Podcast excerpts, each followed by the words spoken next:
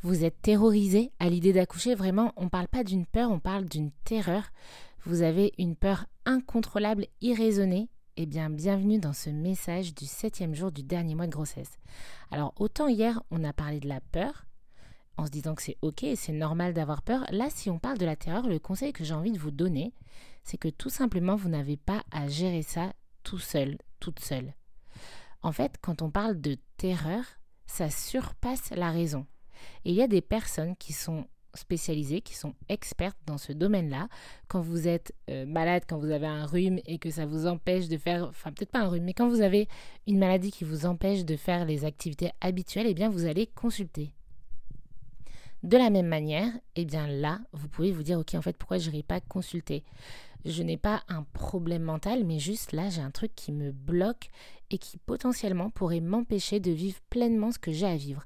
Alors déjà, parlez-en à vos professionnels de proximité, votre médecin généraliste, votre sage-femme. Peut-être que vous pouvez être accompagné par euh, sophrologue, hypnothérapeute. Euh, ça peut vraiment aider dans ce cadre-là. Mais aussi, en fait, bah, c'est important de le rappeler, les experts de ce qui se passe dans notre cerveau, ce sont les psychiatres, les psychologues.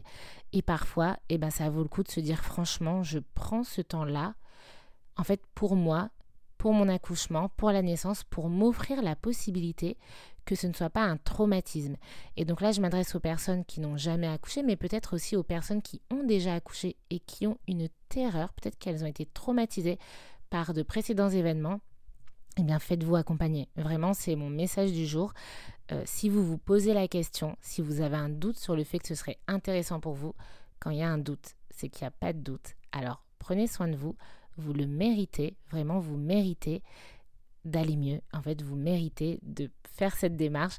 Donc si c'était juste un petit coup de pouce qu'il vous fallait pour vous dire OK, je passe le pas et j'y vais, eh bien peut-être que ce sera ce message du jour. Voilà, je vous souhaite une très belle journée et je vous dis à demain pour le jour 8.